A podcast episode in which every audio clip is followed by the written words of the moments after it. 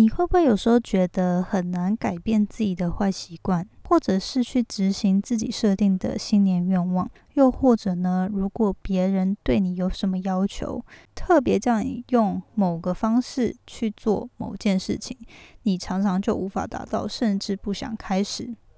今天呢，要来跟大家讨论一个很有趣的主题，那就是其实每个人呢，在面对期许的时候，都会有一种特质。这个特质呢，可以归类成四大类。去了解我们每个人是属于哪种特质，就能帮助我们去知道为什么自己总是无法达到期许，以及该如何督促和激励自己。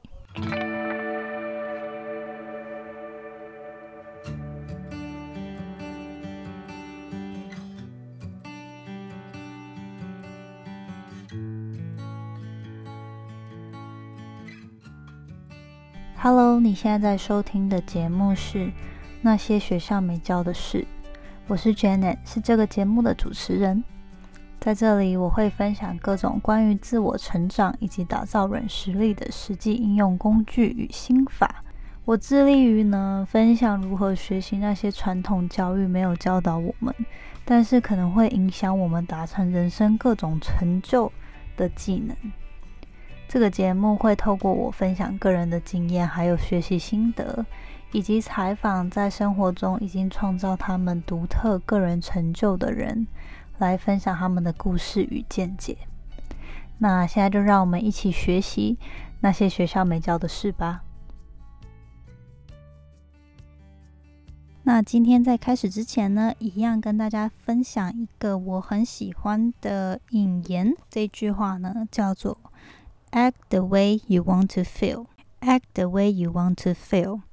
然后直接翻译的话，我觉得可以说是：当你想要感觉某种情绪的时候呢，你就身体力行的直接去照着那个想要的感觉去采取行动。心情其实是受到你的行动影响的。其实这个有点反直觉，对不对？因为我们常常会觉得，我们每个人的嗯，所做的事啊，其实是受我们的脑去受影响的，好像是因为头脑受到什么情绪，才会去影响我们做不做某件事情，或者是呃对某件事情的看法是怎么样。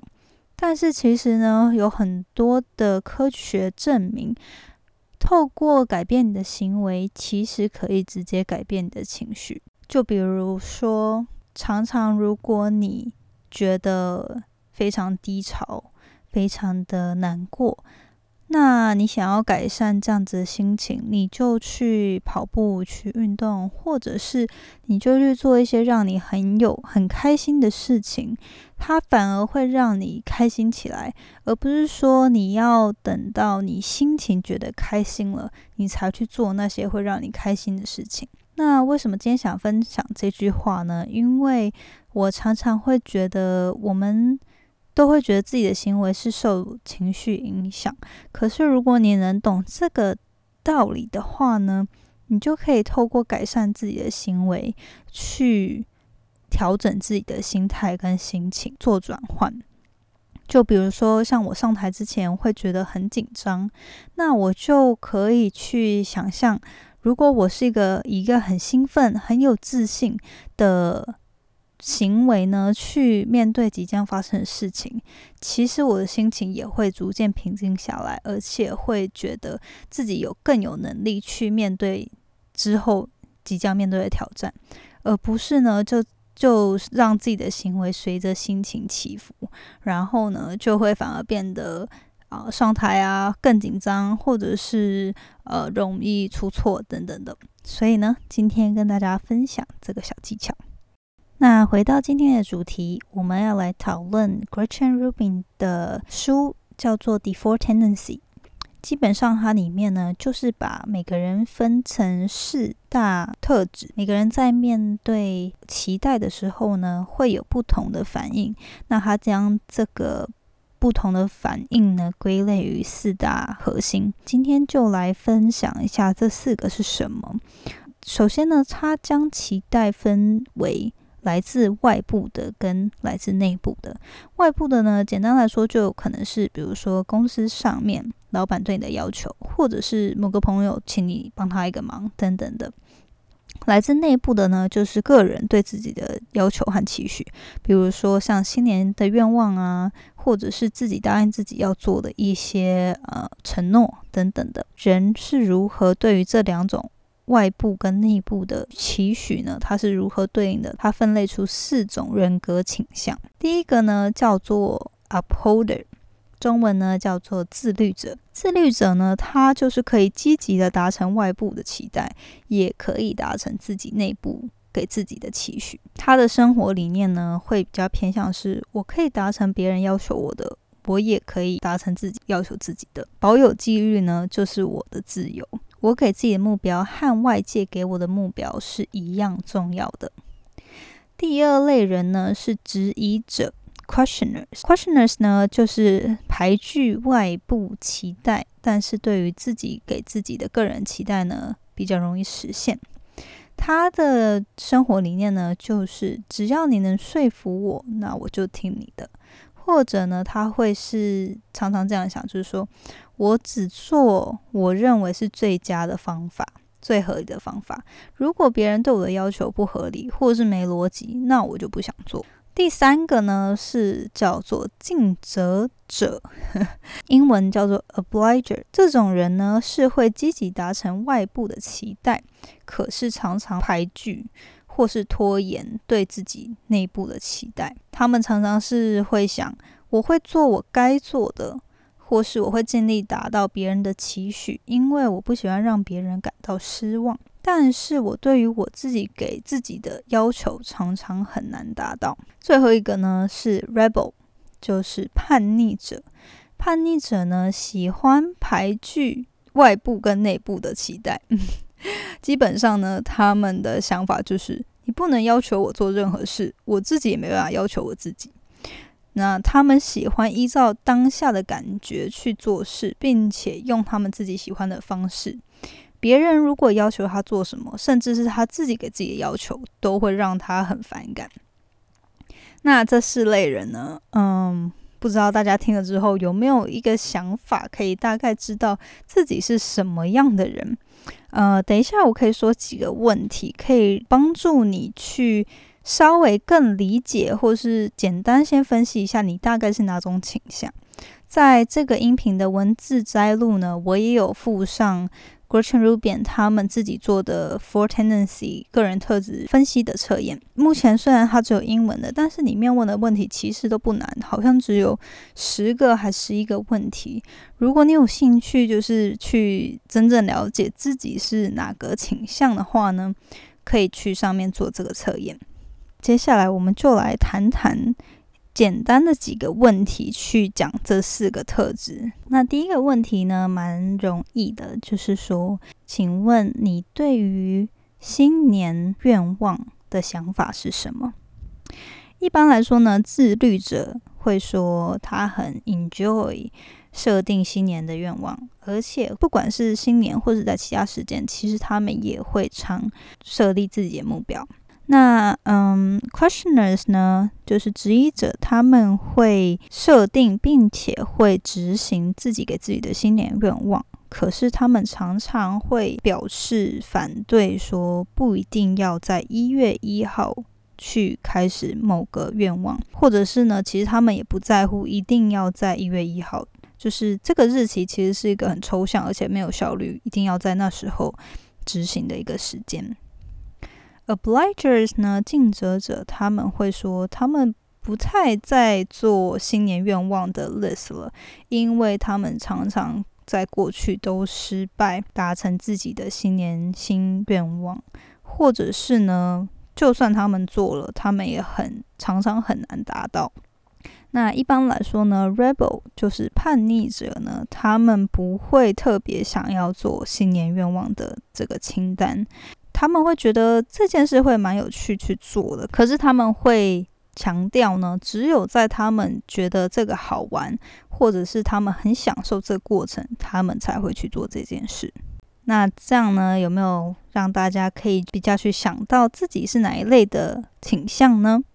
第二个问题呢，就是假如你看到一个指示牌说这里不能使用手机，然后呢，我就当场拿出我的手机，而且开始在使用，你会怎么反应？你会有什么想法？一般来说呢，如果你是自律者，就是 upholder，你会感到非常不舒服，觉得嗯。就是这个人怎么这样啊？就是这样子，很很 uneasy 的感觉。Questioner 呢，质疑者呢，他会分析当下的情况，并且去思考这个指示牌是不是真的合理，而且 make sense。如果他觉得其实这个只是根本就是很无理而且没有意义的要求，那他就不在乎你用手机。可是如果他认同的话呢，那就他就会觉得你不应该使用手机。呃，obliger 呢会说他们就是尽责者，他会觉得看到你在用手机，他会觉得不太舒服，甚至会跟你说：“诶，这里不应该用手机哦，请你就是遵守规则。”这样。那叛逆者呢，他就是他基本上就是不在乎，他可能会因为看到你就是不遵从规则而觉得蛮开心、蛮兴奋的。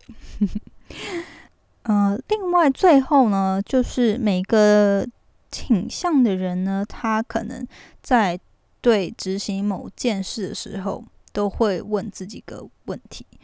Upholder 自律者呢，他都会总是问说：“Should I do this？” 我应该做这件事吗？咨询者 Questioners 会问说：“Does this make sense？” 这件事对我来说合理吗？必要吗？Obligers 会说。尽责者会说：“Does this matter to anyone else？” 这件事对别人有没有影响？是不是对他们很重要呢？Rebels 会问说：“Rebels 就是叛逆者会说：‘Is this the person I want to be？’ 我做的这件行为是不是我想成为的那种人会做的事呢？”那以上这几个呢，是简单可以帮助大家先大概知道自己是哪类的人。基本上，如果呢，你是可以自己很容易就达到自己给自己的期许，还有外部给你的期许呢，你就是自律者。一般来说，自律者很追求纪律，而且他觉得他很喜欢规则。很明显的规则，然后他也会很有效率的遵守这些规则，然后他们在执行事情的时候呢，也非常的有效率。那他们的喜好呢，就是他喜欢做 planning，很喜欢做计划啊，设定那个代办清单啊，然后在执行上面都非常的呃没有问题。但他们的缺点可能就是会偏。向于比较没有弹性，或者是对于 last minute 可能最后一刻需要改变计划的话呢，他们很不喜欢。所以这个就是自律者。第二个 questioner 呢？他基本上就是，只要他觉得合理，他就会你说服他觉得这件事要做是很合理的，那他基本上就会去执行。对于他自己认同呢，然后也想做的事情，他一般也都可以很容易达到。对于咨询质疑者呢，最重要的你就是要解释为什么这件事需要做，那为什么这件事是最佳的方法。那这个就会帮助他们去配合你去做某件事情。Obliger 呢，尽责者基本上就是别人要求他做的事情，他基本上都会尽力去达成。可是自己给自己的要求，就常常会忽略或是没有达成。这个 Obliger 的优点呢，就是他们是 team player。在团队上面呢，大家都可以，他们是非常尽责的那个，基本上是每个 team 里面的骨干，也是我们社会中呢占人数最多的呃一个倾向。他们呢，就是大家都可以 rely on them，就是说可以依赖他们去达成要求所做的事情。然后呢，他们也可以保持弹性，很愿意为别人付出。然后是个就是很好，一般来说很好合作的人。但是呢，缺点就是他们比较难对于自己的承诺去保持下去。那他们要怎么改善这样子的小缺点呢？嗯，我待会会更详细的解释一下。那对 rebel 叛逆者呢，他们基本上就是。看感觉，还有看自己喜不喜欢这件事才会去做。那你如果硬要要求他去做某件事，他反而会有反效果。所以呢，要协助 rebel 叛逆者这些人呢，来去达到你想要要求他做的事情，最佳的方法就是去提供他一个选择。告诉他说这件事其实也是对你好啊，你也是想要做这件事的，让他觉得这件事是他自己做决定想要做这件事，那他就比较容易会去配合你。好，这边就说到，其实我的个性不知道大家知不知道是什么，不过我就是 obliger，嗯，就是社会中最多的那一份子，尽责者。呃，其实我一直以来都有发现，我对于新年新希望这种东西超级难保持的。近几年来，因为渐渐对自己更了解之后，其实会有发展出一些嗯方法或者是制度，去帮助自己真正想达成的事情。不过呢，我觉得书中有整理的很详细，提到说到底有哪些东西是会帮助竞争者。更容易去完成自己想做的事情，或者是自己设立给自己的目标。这边就来跟大家分析一下，因为尽责者其实他的个性呢，就是他常常都把别人的需求放在第一，然后自己的需求和渴望放在这比较后面，所以呢，导致我们在服务完他人。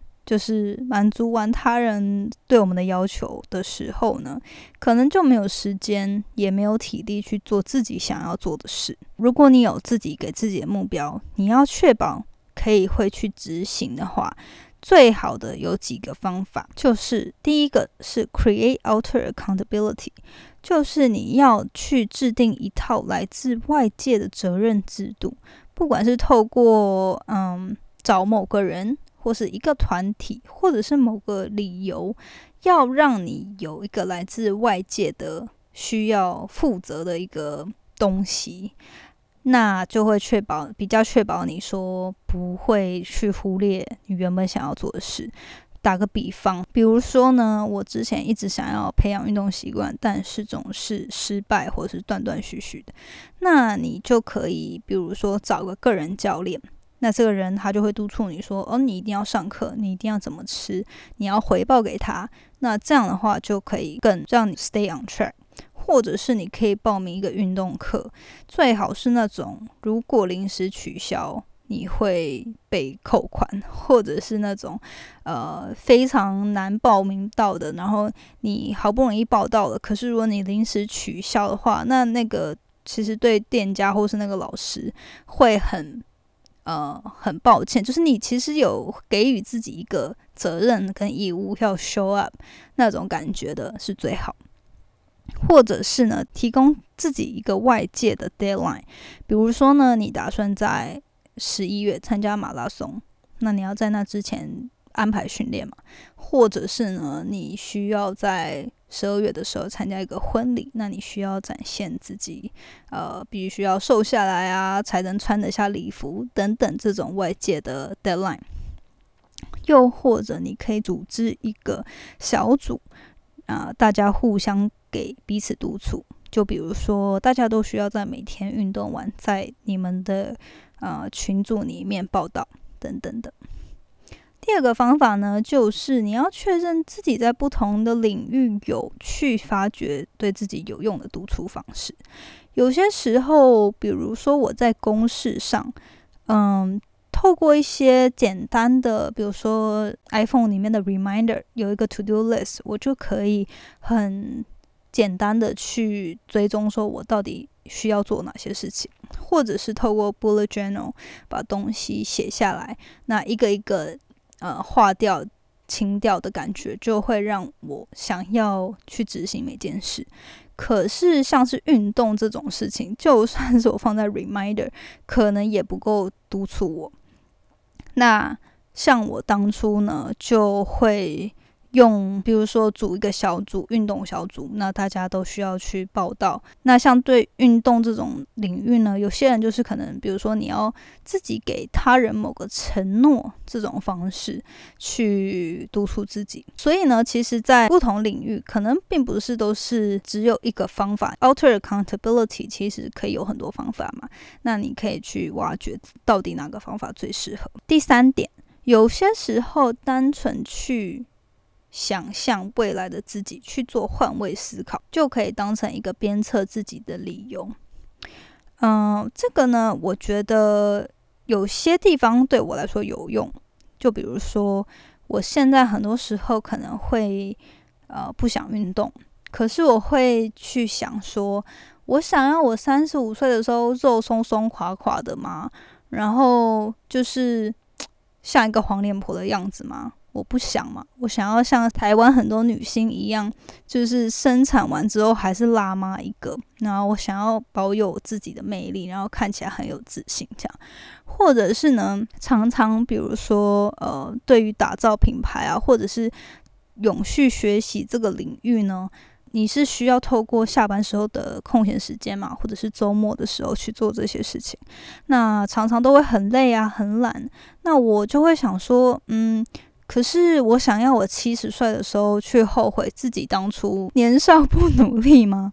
我会不想嘛。所以这样子的时候，其实透过这样换位思考，就有时候蛮能够足以督促我自己去。呃，继续去学习啊，或者是开始工作去做自己打造品牌应该做的事情。第四个呢，就是你可以创造一个员工与雇主的关系，或者是一个供应者与消费者的关系。这个的意思是什么呢？呃，员工与雇主，或者是消费者与供应者这样的关系，它的天性就是互相对彼此有义务与责任。所以，当你就是尽责者把你自己想达到的期许建立在这样的关系上，就可以很自然的督促你达到你要达到的目标。举例来说呢，就是他书中有提到，如果呃有一个自媒体经营者，他一直想要创建自己的线上课程，可是因为他是 obliger，他自己一直无法达到这件事情。那他做了什么呢？他就是开了一个预售的系统。他发现呢，当预售有人买了这个课程，就逼得他不得要真的去执行，并且创建这个他的课程。所以你懂，你有感觉到这个意思吗？就是说，你透过去把。自己想做的事情加注到另外一个关系上，然后再返回来，让自己有一个外界的动力去促使你去完成一些你想做的事情，或者是呢，在美国大家都知道报税是一件非常讨厌、非常烦人的事情。那你也可以，比如说透过雇佣一个会计师，呃，因为你雇佣了这个会计师，会督促你去在。某天某某天某时某个地方就去见这个会计师，然后想办法把报纸报税这件事完成。所以呢，呃，这就是第四点提到的概念。第五个呢，是你可以透过一个心法，就是去想说，你做这一件事是不是对某个人有注意，就是有有好处就对了。尽责者呢，其实很多时候就是单纯只是为自己的话，他们很难去做到一些事。可是如果有些时候他转换心态，会觉得说我做这些事情是为了某某某或者是某个东西好，反而可以给他一个动力。就比如说书中举到一个例子，就是有一个女性呢，她一直无法离开一段很。不好，很负面的婚姻，一直到他意识到，如果他要为他的小孩子好，要提供他们一个更好、更健全的环境，他就必须得离开这婚姻，那他才毅然决然的离婚。那这就是一个这样子的例子。最后呢，就是 be creative。嗯，很多时候其实。自己会给自己期许，就是希望自己变得更好嘛。那就别忘了，虽然很多时候我们自己很难达到，可是呢，就别忘了你在。这个过程中，你也可以透过一些很有趣的方式去督促自己啊，不要把自我成长或者是自己想要让自己改变的这些事情变得这么痛苦。很多时候，它其实可以很有趣的。那书里面举到两个例子，我都觉得还蛮是我自己其实会觉得诶很酷诶，很想要试用看看的。第一个呢，就是。有两个尽责者的朋友，他们都想要养成运动习惯，那他们就相约每周可能要一起出去跑步两三次。那他们再更上一层楼去预防有人突然临时反悔没有出现，就是呢。他们各自的运动鞋是由另外一方保管的，也就是如果你们答应了彼此今天要运动，可是有一方临时无法出现，就会导致另一方也没办法运动。那我觉得这个呢，虽然是蛮激进的，但是其实也蛮好笑，就会让人虽然是很。督促的一个方法，但是是很有幽默感。另外一个呢，就是某有某一个人，他想要培养早起的习惯，可是因为他一个人住，然后没有其他人可以帮助他，那他就透过科技去帮助自己。怎么做呢？就是他先在脸书上公告他的朋友圈，说：“诶，他开始要接下来要训练自己早起。”然后他就设定了一个自动发布，每天会自动在早上八点发布的文章。现在那个很多那个社群媒体都可以排成嘛，那基本上就透过这样的功能，他就说，如果 每天八点他没有起来的话，就会有一个文章写说，我今天赖床了，没有八点起床。投 到他的 Facebook 的那动态上面，所以呢，这个就会督促他说，一定要为了不要丢脸，每天在八点前起来，然后把那一篇贴文取消送出。这样，觉得就真的还蛮有趣的，而且是一个可以提供你自己透过科技还有网络社群提供自己一个外在责任制的一个很好的方法。今天。就在这边跟大家分享以上。我觉得呢，我一直以来都对不同的人格啊、个性分析这种测验非常的有兴趣。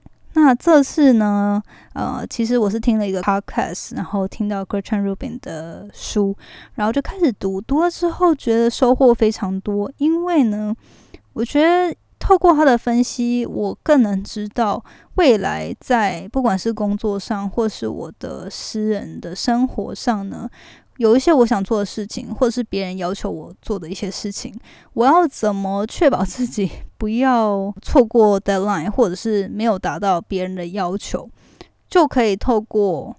这样对自己的了解，比如说像我现在刚换工作嘛，一旦我了解，其实我对别人对我的要求，我其实是会执行的时候呢，那我就还蛮放松的。可是我有发现，呃，其实我的主管可能一开始他要求我做一些事，但他不会明显的给我一个确切的 deadline，那我就反而会 push 我自己去问他说，哦，那你是不是在某个日期之前完成，这样 OK 吗？就是。你知道吗？就是我的意思是说，你当你更了解自己对某种呃要求，或者是某种方式更能督促自己的时候，你就更能善用自己的嗯，去调整自己的生活模式跟行为，去让自己更能达到目标吧。所以呢，今天就是在这这边跟大家分享，这是读《The Four Tendencies》这本书的收获。那如果有兴趣的人，欢迎你去看呃 Gretchen Rubin 这本书，然后呢，也可以去做他的 test，看看自己到底属于哪个倾向。那是不是有什么方法可以现在就开始执行，让你可以更容易达到自己想要达到的目标，并且。这也可以帮助你去了解跟你一同共事的人是什么样的个性，或者是说呢，呃，你的爱人、你的家人是什么样的特性，这样你们在相处起来就可以更融洽，然后呃，不会说他明明是叛逆者，然后你越要求他，他越不想做。你如果一直碎念他要做某件事，他反而更不想做，那这样你就知道了。可是如果比如说你的爱人是个呃自律者，那他就会很 value 很重视说彼此有很清楚的呃一些界限或者是一些可以 follow 的 rules，那就可以清楚的帮助彼此去，比如说分配家事啊，或者是呃去分配你们两个应该要各自分担的东西。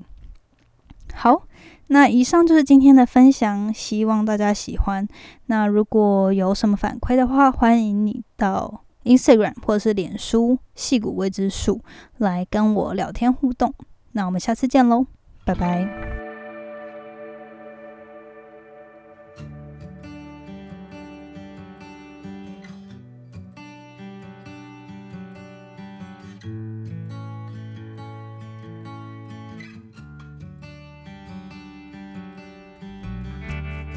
最后，谢谢你收听那些学校没教的事今天的节目。你知道吗？你的反馈是我持续经营的动力。我也很希望听到你对于这次节目的想法，或者是为了你希望可以看到什么样的节目跟资讯等等的，都欢迎你跟我说，我才能改进并且发展更好的内容。所以希望你不要害羞，欢迎你到我的 Instagram 跟我聊天互动。我的名称呢？IG 的名称是底线 J A N E T 点 L I N 底线，或者是你可以直接搜寻 Janet Lin 或是 Janet Lin，应该都会跑出来。那我们就下次见喽，拜拜。